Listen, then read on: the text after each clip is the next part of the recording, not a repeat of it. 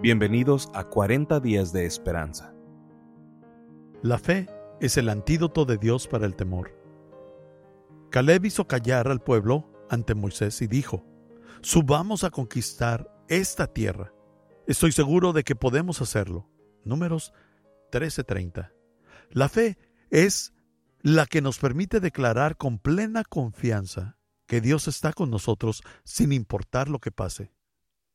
La manera de superar nuestros miedos es seguir a Jesús en fe.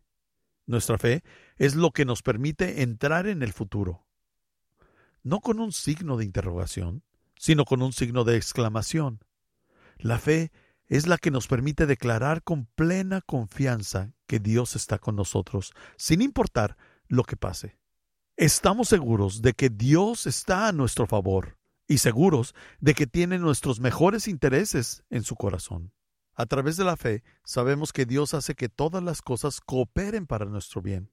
Si amamos a Dios y estamos siguiendo los mandamientos de Jesús. Esto dice Romanos 8:28. Si eres un creyente, la Biblia dice que todas las cosas van a cooperar juntas para tu bien. No es que todas las cosas sean buenas, sino que van a cooperar juntas para tu bien y para la gloria de Dios. No hay ninguna dificultad, dilema, derrota o desastre en la vida de un creyente que Dios al final no pueda obtener algún provecho. Entonces, ¿qué hay que temer al entrar a este nuevo año, a esta nueva década?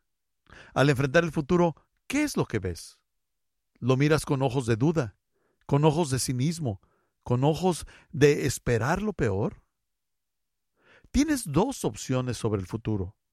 Puedes enfrentar el futuro como un cínico, un escéptico, con pensamientos negativos, esperando lo peor, o puedes enfrentar el futuro esperando que Dios esté contigo y que su bondad y su misericordia te sigan todos los días de tu vida. Gracias por acompañarnos el día de hoy. Te esperamos mañana en 40 días de esperanza.